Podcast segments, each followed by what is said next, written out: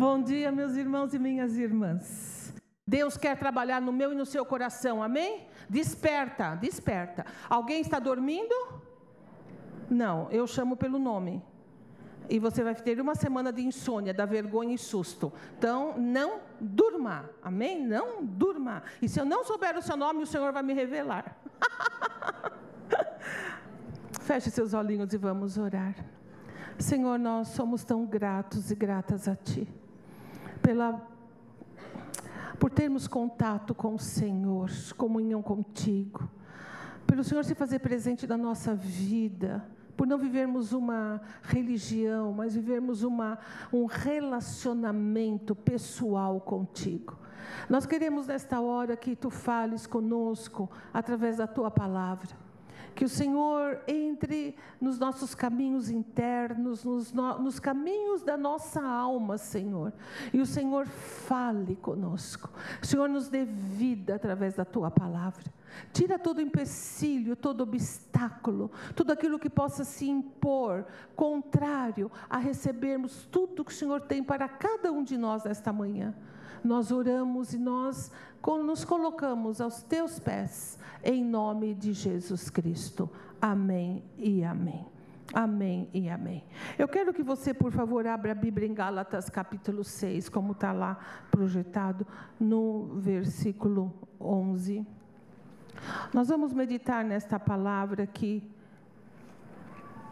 o apóstolo Paulo escreve aos Gálatas. Nós vamos ler do 11 até o 18, tá bom?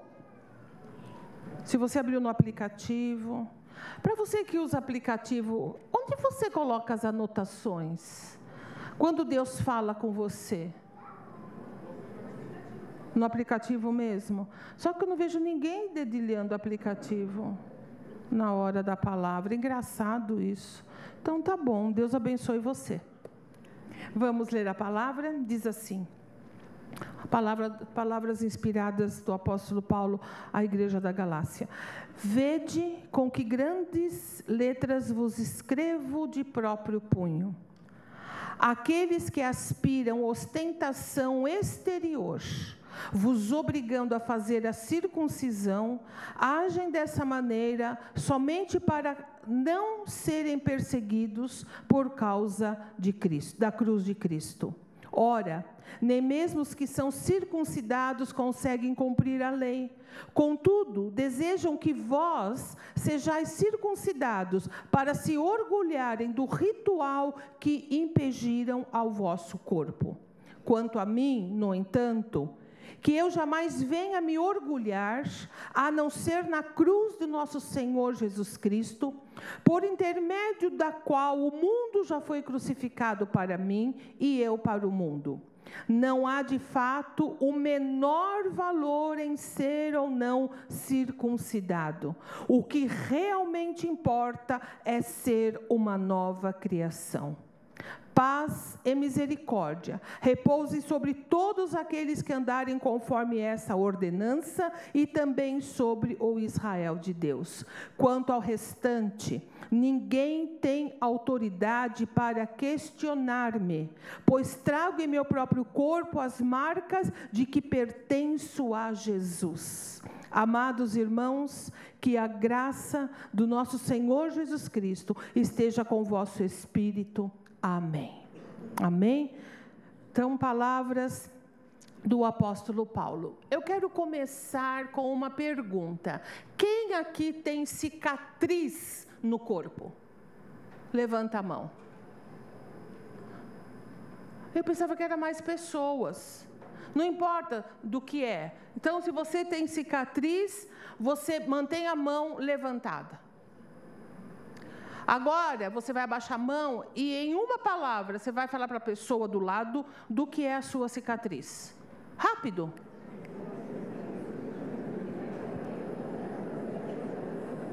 Não conta história, pelo amor de Deus. Só fala, é disso, é daquilo, é daquilo outro.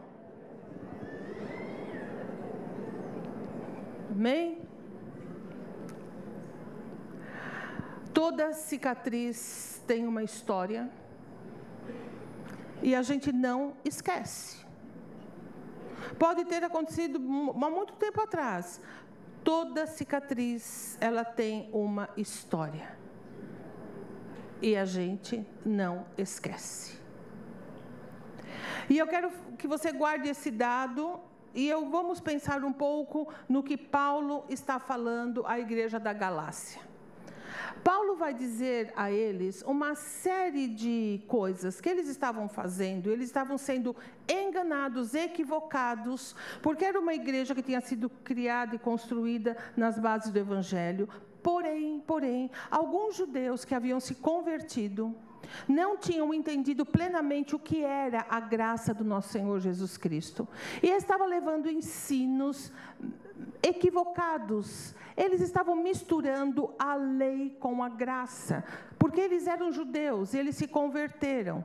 Mas a conversão deles não eh, deixou resquícios da, da, da antiga relação que eles tinham com Deus. Eles não entendiam plenamente que Jesus Cristo era o cumprimento da lei e que a lei havia sido deslocada para um, um, um trato passado com o povo e que agora Deus estava agindo e operando através da graça de, de Jesus Cristo. Sendo assim, eles foram até os Gálatas e começaram a questionar o ministério de Paulo, começaram a questionar a, a liberdade que Paulo mostrava ter no Evangelho de Jesus. E eles começavam a dizer assim: não, que bom, vocês receberam a Jesus, maravilha, mas vocês precisam ser circuncidados. E o que, que é circuncisão? Essa palavra que vira e mexe está e ela aparece muito na Bíblia. Então eu vou ler um trechinho para não me alongar muito e eu pre, preste atenção. A circuncisão foi estabelecida como uma obrigação a todo sexo masculino do povo. Isso está em Gênesis, tá bom? De acordo com a ordem divina, Abraão, embora com 99 anos de idade, foi circuncidado no mesmo dia em que Ismael, que tinha 13 anos. Escravos, nascidos em casa ou comprados, foram circuncidados. E todos os estrangeiros devem ter seus homens circuncidados antes que pudessem desfrutar dos privilégios da cidadania judaica. A circuncisão nada mais é do que uma, uma, uma operação, a grosso modo dizendo, de fimose no menino, para a gente poder entender e conhecer. É a retirada de uma pele no órgão masculino. Aquilo foi colocado em Abraão e toda a sua descendência como uma marca física de que aquele povo pertencia ao Senhor. Até hoje, todo judeu é circuncidado no oitavo dia de vida. Todo judeu. Eles praticam isso até hoje. Não existe judeu que não seja circuncidado. Não existe nenhum homem que, que queira se converter ao judaísmo que não passe pela circuncisão. Então, isso para o judeu tem, tinha e tem um peso muito grande. É uma identificação física de que eles pertencem ao povo de Deus. Acontece que Paulo vai dizer assim: olha, e essas pessoas que estão ensinando isso para vocês, que estão dizendo que não que ter Cristo como Salvador não exclui a circuncisão, que é uma marca no corpo, eles estão fazendo isso por dois motivos. Em primeiro lugar, porque eles não querem confronto com os judeus. Eles não querem ser perseguidos pela cruz de Cristo. Então, Paulo está dizendo: o interesse deles é ficar no bem bom, é não comprar briga. Porque na medida em que eles falassem, não, não é mais nesse. A lei foi abolida em Cristo. Cristo cumpriu a lei por cada um de nós. Nós não somos justificados pela lei, mas pela graça. E em Cristo a lei foi cumprida. Eles iriam provocar uma, uma, uma, um campo de discussão muito difícil e queria produzir para eles uma perseguição, como produziu para Paulo e outros apóstolos. Em segundo lugar, Paulo diz assim: eles estão ensinando vocês também a fazer isso para que eles possam se orgulhar naquilo que eles fazem para você, falam para vocês fazerem. Eles vão dizer e dizer: olha, está vendo? Nós levamos os cristãos à circuncisão, nós combatemos os ensinos de Paulo e nós estamos mostrando que realmente é necessário caminhar graça e lei juntos. E é por isso que Paulo começa a dizer aos Gálatas, no começo da epístola, ele diz assim: Gálatas insensatos, quem foi que moveu vocês tão rapidamente da verdade que vocês receberam? E essa verdade o que era? Que em Cristo Jesus a lei foi cumprida e que é pela graça que cada homem e mulher é salvo e que não há judeu, não há grego, não há escravo, não há livre, não há homem e mulher, mas que em Cristo Jesus, todos são recebidos, não há distinção, não há mais o povo de Deus, agora existe povos de toda língua, raça e nação que são alcançados pelo Evangelho. E Paulo diz isso com muita ênfase para eles, e ele desnuda a intenção desses cristãos judaizantes. A primeira coisa, guarda o que você tem para que ninguém tome a sua coroa. Você recebe o Evangelho de Jesus no seu coração. Você foi transformado e transformada pelo poder do Evangelho. Não foi por obra de ninguém, nem, nem obra de, de ninguém, nem humana, mas uma obra de Deus na sua vida.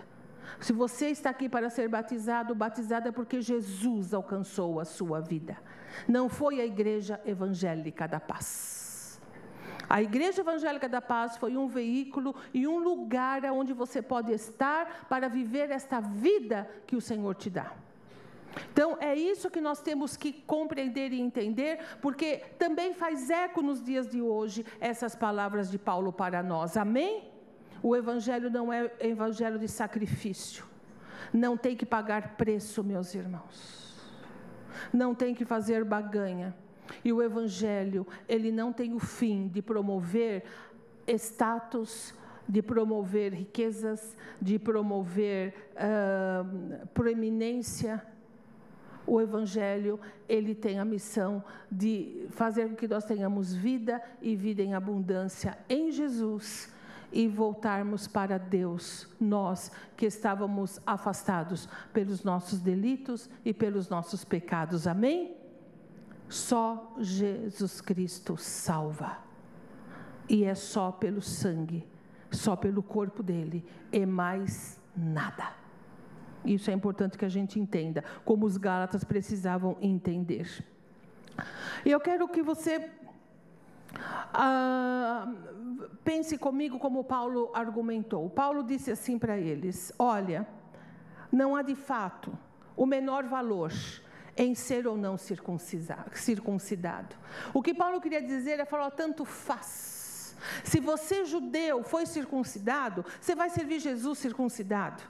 Mas se você gentil, e gentil significa aquele que não é judeu, todos nós, né? quem não é judeu é gentil, segundo a Bíblia aqui, a nomenclatura que a Bíblia usa, diz assim: você não precisa ser circuncidado.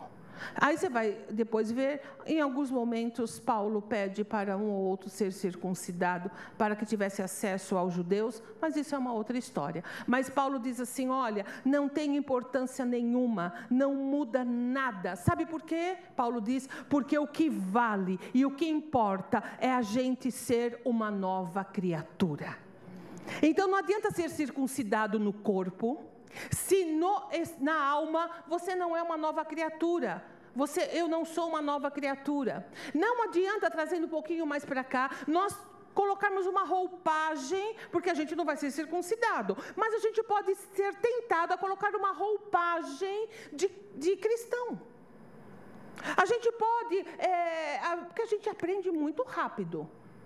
Você aprende vocabulário, você aprende como se portar, você aprende que roupa usar, você aprende como, como ficar na igreja. Rapidinho a gente assimila tudo isso. E a gente pode pôr essa roupa, sabe? E às vezes a gente pode exagerar e ela se torna uma religião, entende como é? Dogmas e mandamentos e isso e aquilo, mas dentro de nós, na nossa alma, nós não somos uma nova criatura. Nós só praticamos para fora, mas nós nunca talvez tenhamos experimentado algo dentro de nós. Paulo está dizendo assim: o que vale, gente, o que é, o que tem valor no reino é você ser uma nova criatura. E o que significa ser uma nova criatura, uma nova criação? E significa exatamente isso: ir de encontro àquilo que Deus tem para mim, como pessoa, como ser humano, na minha alma. É para alguns que viveram tempo sem Cristo e foram a Jesus, é aquela, aquele marco antes e depois de Cristo. Para você que é criado aqui, que está crescendo aqui, vai, ou se está chegando ou vai chegar o dia em que você vai ter um marco na sua vida. Nesse dia, as coisas fizeram sentido para mim.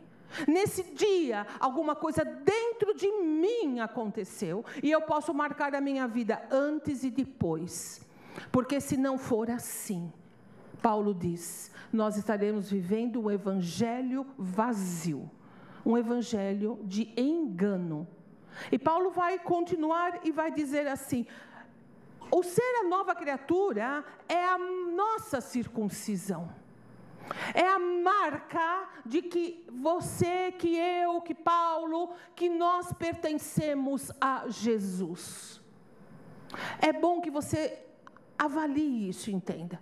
Quando você, no seio da nossa igreja, da nossa casa, quando você ver alguma coisa que fala assim, nossa, mas eu pensei que essa pessoa, eh, nossa, me decepcionei. Eu estava conversando com o irmão aqui agora, ele disse assim, ai pastor, o grande problema é que minha família crente dá tanto mau testemunho que impede os outros que não são que não acreditam em Jesus de se achegarem porque olha para os maus, maus testemunhos que dão. Mau testemunho existe desde que igreja é igreja. Paulo fala disso, os apóstolos falam disso. Não tem como evitar, quero que você me entenda, não dá para evitar. Nós não temos esse poder. Mas uma coisa é certa, nós temos que ter entendimento espiritual. Se você ver alguém dando mau testemunho, entenda uma coisa: ou essa pessoa está num processo de Deus estar trabalhando na vida dela, e ela ser aberta para uma transformação e uma mudança pelo Espírito Santo, ou esta pessoa nunca nasceu de novo. Ela não teve aquela experiência marcada de se tornar em Cristo uma nova criatura, uma nova pessoa. Ela nunca recebeu do Senhor um novo coração, porque ela nunca se dispôs a receber esse novo coração, ainda que possa frequentar a igreja, possa fazer um monte de coisa.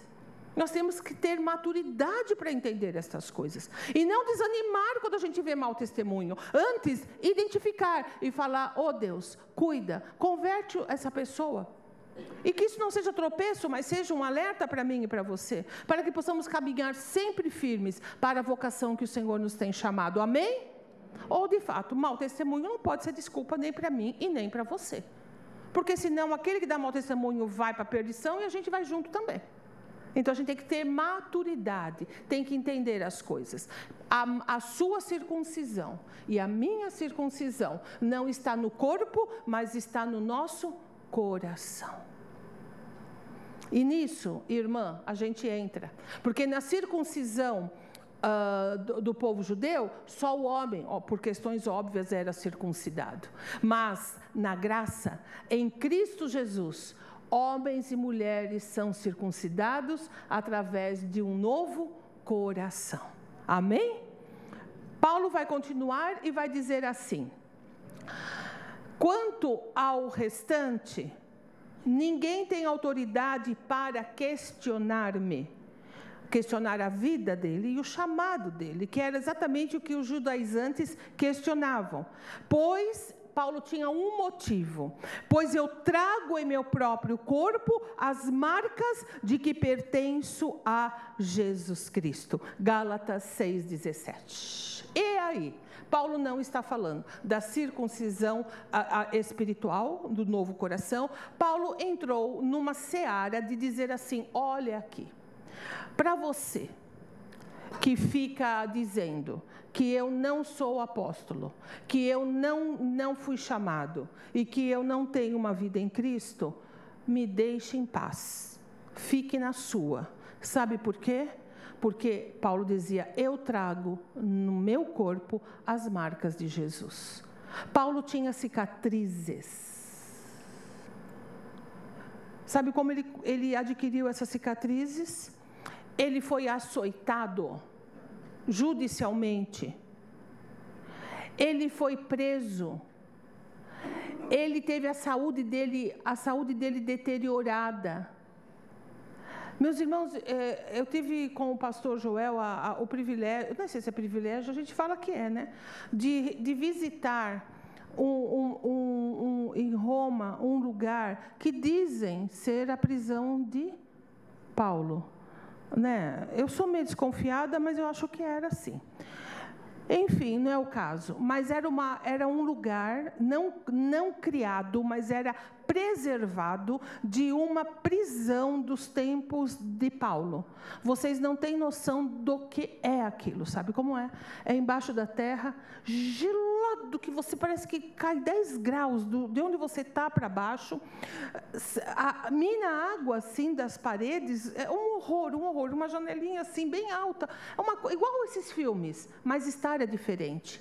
Paulo ficou em lugares assim. Obviamente a saúde dele foi, custou um preço para ele. As pressões que ele sofreu, o, o, os açoites que eram feitos com, com chicotes e com chumbo na, no, não é hoje é bala, pá, pá, pá, né? Lá não, batia, batia, o chicote rasgava o dorso da pessoa. Aquilo custava sarar e deixava marcas. Quando Paulo ia tomar banho, ele se olhava, ele estava todo marcado.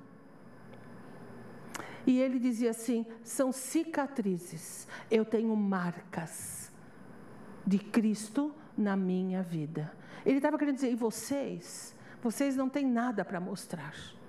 Vocês têm uma circuncisão no corpo que fizeram quando eram crianças de oito dias. Vocês não querem pagar preço de perseguição. Vocês só querem o lado bom do Evangelho. Vocês não querem o lado do confronto, o lado da luta mas fique na de vocês, porque eu, ninguém pode me questionar, porque eu trago no corpo as marcas de Cristo.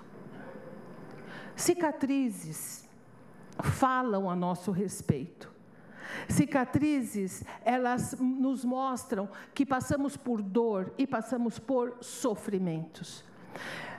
As palavras machucam e doem muito no coração da gente. Mas quando a gente aprende o valor de termos uma vida em Cristo, de termos uma, uma vivência no Senhor, a gente fica parecido com Paulo. Nesses últimos anos em que o nosso país, infelizmente, a igreja brasileira, se misturou de uma maneira irreversível com a política dos homens e uma política temporal. Eu quero que você saiba que eu recebi recados de pessoas que disseram para alguns de vocês que eu não era crente. Por questões humanas e políticas. E eu, num desses, eu fiquei assim um tanto quanto, né, exasperada, e eu disse, e mandei o recado de volta: diga essa pessoa para vir aqui, se encontrar comigo, olhar nos meus olhos e dizer para mim que eu não sou crente. Eu caminhei com essa pessoa. Eu chorei com essa pessoa. Eu orei com essa pessoa. Ela conhece a minha vida. Em segundo lugar, eu, como você, eu tenho as minhas cicatrizes. O Evangelho não trouxe só benefícios humanos para mim ele me trouxe profundos desafios que me deixaram marcas que nunca mais serão tiradas. São cicatrizes. E eu quero devolver isso para você. Quais são as cicatrizes que o Evangelho tem deixado na sua vida? Porque ele precisa deixar. Porque se não deixa, não é Evangelho. Um evangelho que só te beneficia, que só faz o que você quer. Um evangelho confortável, em que tudo corra do seu jeito, da sua maneira. Eu quero que você entenda: você não está vivendo o evangelho. Porque o evangelho é tudo isso, mas ele tem o outro lado. Ele tem um lado do confronto, ele tem um lado quando você tem que pagar, a, sabe, a, a, quando eu, pagar o preço, não sei se é essa palavra, mas quando você tem que lidar com perdas. São amigos que não te procuram mais. São lugares que não, você não cabe mais. São críticas que você recebe. É a segunda milha que você precisa andar. É abrir mão de direitos que você sabe que tem, mas por amor ao Senhor, você abre mão desses direitos. É a legitimidade de poder falar: não, eu tenho, eu posso. É, mas é aquilo que Jesus diz: sendo Deus, ele não usurpou o lugar de ser Deus. O Evangelho, ele deixa marcas ele deixa cicatrizes, porque o Evangelho abre feridas, meus irmãos e minhas irmãs. Porque a cicatriz nada mais é do que uma ferida curada.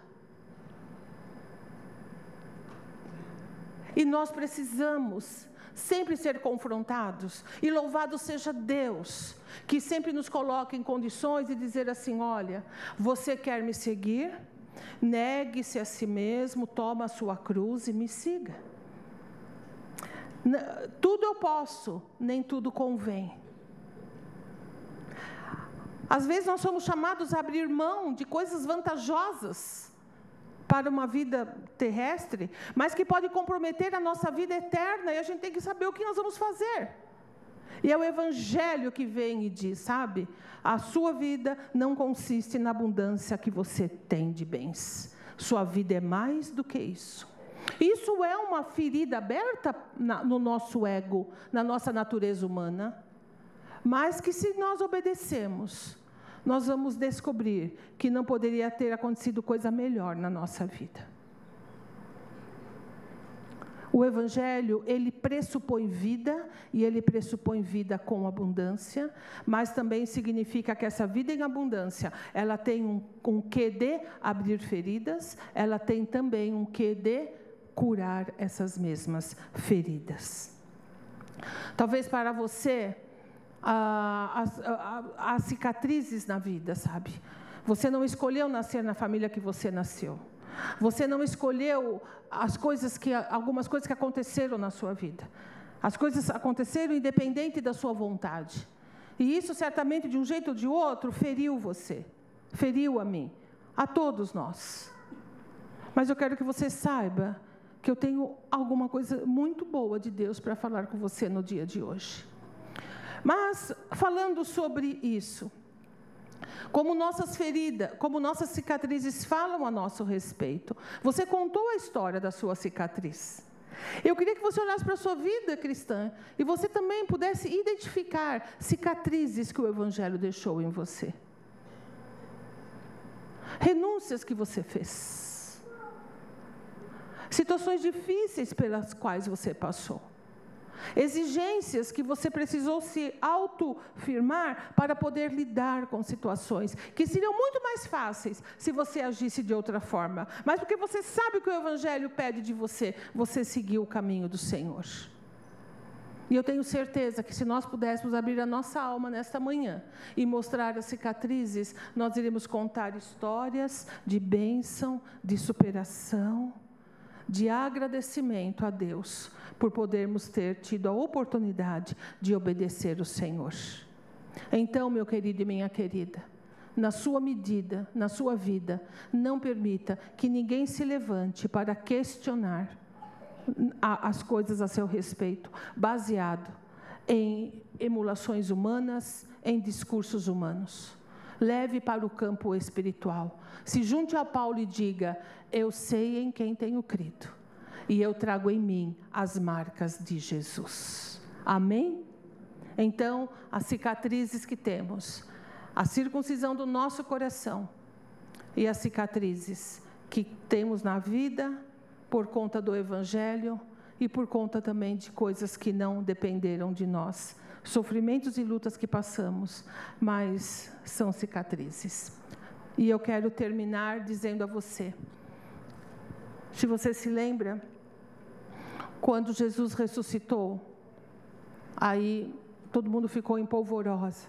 correram para Tomé para dizer: Tomé, o Mestre ressuscitou. E ele disse: absolutamente não vou acreditar. Porque falam tanto de Messias, Messias, não sei se ele vai ser. Será que é ele mesmo?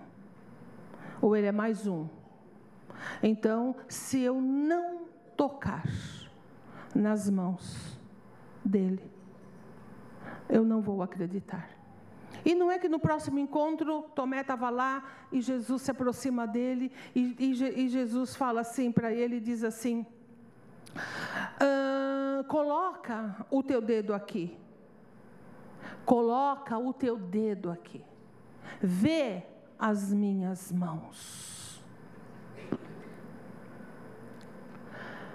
Estende a tua mão e coloca no meu lado. Não sei se aqui ou se aqui. Agora, Tomé, não sejas mais incrédulo, mas sejas crente. Meus queridos, minhas queridas, Jesus Cristo tem cicatrizes. A glorificação dele, a ressurreição dele, não as baniu do corpo dele. Ele diz a Tomé: Tomé, toca, porque toda cicatriz ela, além de ser visível, ela é palpável, você toca. E Jesus fala: toca para você ver que não é uma pintura, que não é uma, uma enganação. E olha, e toca também do meu lado. Jesus Cristo, no seu corpo glorificado, ele poderia ter abolido as cicatrizes. Ele poderia ter tira, tido isso como algo que não faria mais parte dele glorificado. Mas sabe de uma coisa? As cicatrizes do Senhor contam uma história. A maior de todas as histórias. Ele morreu e foi crucificado por mim e por você. Ele não se envergonha das suas cicatrizes, porque a história dele é a minha história que está lá também, é a sua também. Estamos falando de cicatrizes. Eu quero dizer a você que o estágio anterior à cicatriz é ferida. E nessa vida, nós somos expostos todo santo dia a sermos feridos e a ferirmos também. Infelizmente, isso faz parte das relações humanas. Mas a boa notícia que eu tenho é que Jesus Cristo, Ele é o curador das nossas feridas. Ele cura feridas para que elas virem cicatrizes. Que você pode tocar, que você pode ver, mas que não dói mais. Se porventura nesta manhã, algo na sua vida, é ferida e está aberta e está latente.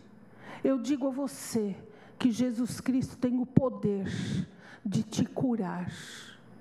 Ele tem o poder de transformar essa chaga numa cicatriz indolor. Nunca vai desaparecer. O que marcou veio para marcar vai fazer parte da sua história. Eu quero que você entenda uma coisa: não se envergonhe. Não tente, não se iluda com qualquer tipo de discurso que vai fazer você não, nunca mais lembrar, nunca mais. Não, isso não vai acontecer. Isso não acontece. Mas o que acontece é uma cura que faz aquela ferida fechar e ela vira apenas um ponto da nossa vida. Busque em Deus, busque em Jesus. A Bíblia vai dizer em Pedro que ele foi, pelas feridas dele, nós fomos sarados. Ele foi ferido para que nós pudéssemos ser sarados. A cura, a libertação, na bendita pessoa do nosso Senhor e Salvador Jesus Cristo. Amém? Anime-se, aqui está aquele que conhece suas feridas, cada uma delas. Aquele que pode transformar as suas feridas em cicatrizes que vão contar a sua história. Eu estava conversando com uma irmã antes do culto, até falei para ela: você vai pensar que eu vou pregar para você, mas não é, porque já estava pronto, estava imprimido e arrumado aqui. Ela dizia, pastora, por que é? Por que é que eu agi como agi no passado? Por que, que eu perdi tempo? Por que, que eu não. não por, por quê? E quando eu penso isso, eu, eu, eu me condeno, eu, eu, eu não entendo porque eu fico brigando comigo mesma. E eu disse a ela simplesmente, porque você está pegando a pessoa que você é hoje, indo lá naquele dia, naquele passado, e conversando com aquela pessoa que estava lá e exigindo dela que ela tivesse as atitudes que você só tem hoje. Há coisas na nossa vida que a gente não tem orgulho. Que se a gente pudesse voltar atrás, a gente faria diferente. Mas como fazer diferente se a gente só enxerga agora? Porque o trabalho do Espírito Santo é esse: é nos transformar, nos abençoar, para que a gente possa evoluir no bom sentido, sentido bíblico da palavra, ou seja, então, que a gente seja santificado, que o nosso homem interior se desenvolva e a gente possa enxergar a vida como Jesus quer que a gente enxergue. Agora, o que a gente não pode é pegar essa visão nova de hoje e transportá-la para lá atrás, quando nós estávamos cegos, quando nós não tínhamos como fazer, porque era quem nós éramos naquele momento, naquele tempo. Não se envergonhe. Admita que se você pudesse voltar atrás, faria diferente. Mas não dá para voltar atrás e não dá para fazer diferente. Então é dar glórias a Deus, porque o Senhor te mostra um caminho melhor e dizer: Senhor, cura, cura as minhas feridas. Que elas sejam marcas da tua graça e do teu amor por mim. E assim como essa história da minha cicatriz física, essas minhas cicatrizes espirituais e emocionais, elas possam também ter uma história. Uma história que não dói mais, uma história que não domina mais, uma história que não envergonha mais. Porque se o nosso Salvador não se envergonhou das suas pisaduras e feridas, nós também não iremos nos envergonhar, porque toda glória e toda honra será sempre para Ele. Nós somos fruto do trabalho dele e nós estamos com Ele para essa nova vida. E por falar em nova vida, o que nós vamos presenciar daqui a pouco é exatamente a, a, a certeza de que há uma nova vida. O batismo significa morrer para a vida antiga e renascer para a nova vida. O batismo significa que em Cristo Jesus a proposta de vida ela abrange todas as nossas áreas e nos projeta para um futuro na presença dele. Se você está aqui nesta manhã é muito importante que você tenha certeza de que você entende isso, de que esta vida ela, ela é passageira, que haverá vida eterna e é fundamental que você saiba aonde é que você vai passar a eternidade. Nenhuma ferida, nenhum sofrimento, nenhuma história, nenhum pecado, nada pode impedir de você entregar sua vida a Jesus e viver para Ele. Porque o amor que Deus tem por cada um de nós é infinitamente maior, inversamente, infinitamente maior do que todo o pecado, do que toda a história, do que todo o passado que a gente tenha tido. O amor de Deus é derramado no meu e no seu coração, para que possamos enxergar que Ele é Deus, que Ele é Senhor e que ele reina com cicatrizes que marcam uma história, a minha e a sua.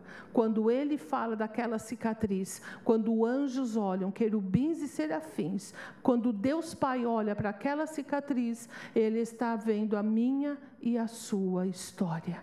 Jesus morreu por nós. Feche os seus olhos na presença de Deus.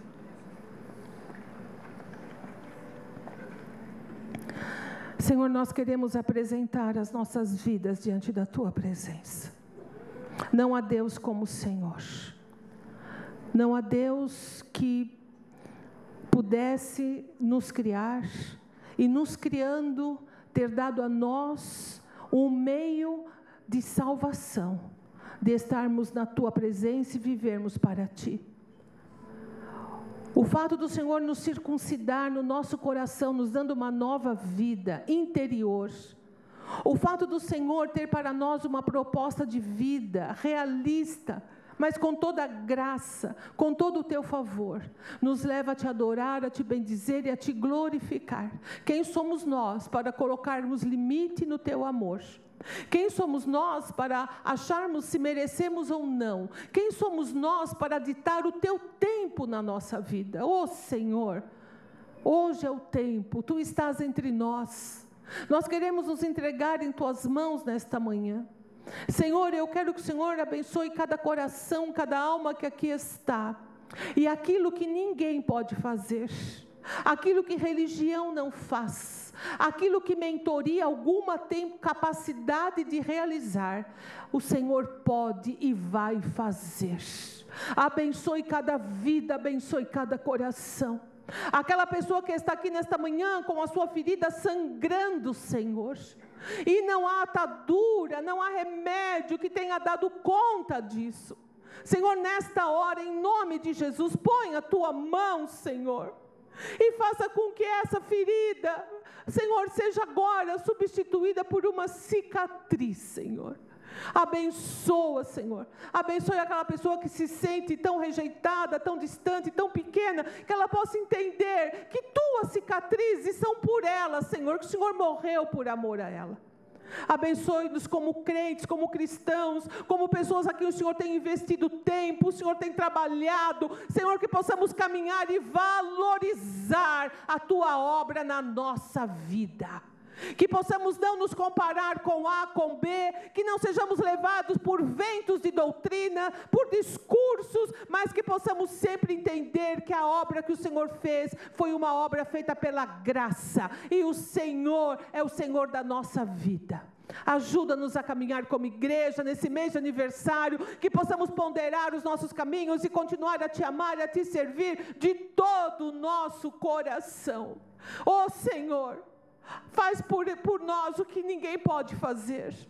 Penetra no nosso íntimo, no nosso coração e dá-nos nesse mês de aniversário o presente, Senhor, de seguirmos os teus passos, de não nos envergonharmos como o Senhor não se envergonha, de caminharmos para proclamar ao mundo doente, ao mundo que sangra, ao mundo que sofre, a proclamar que em Cristo Jesus nós temos cura, que em Cristo Jesus há uma nova vida que nós podemos viver com toda alegria e paz em nome de Jesus. É a minha vida e a vida de cada um que aqui está que eu coloco diante de ti, na certeza que o Senhor há de completar a obra que hoje o Senhor começou. Em nome de Jesus, para a glória e para a honra do teu nome. Amém e amém.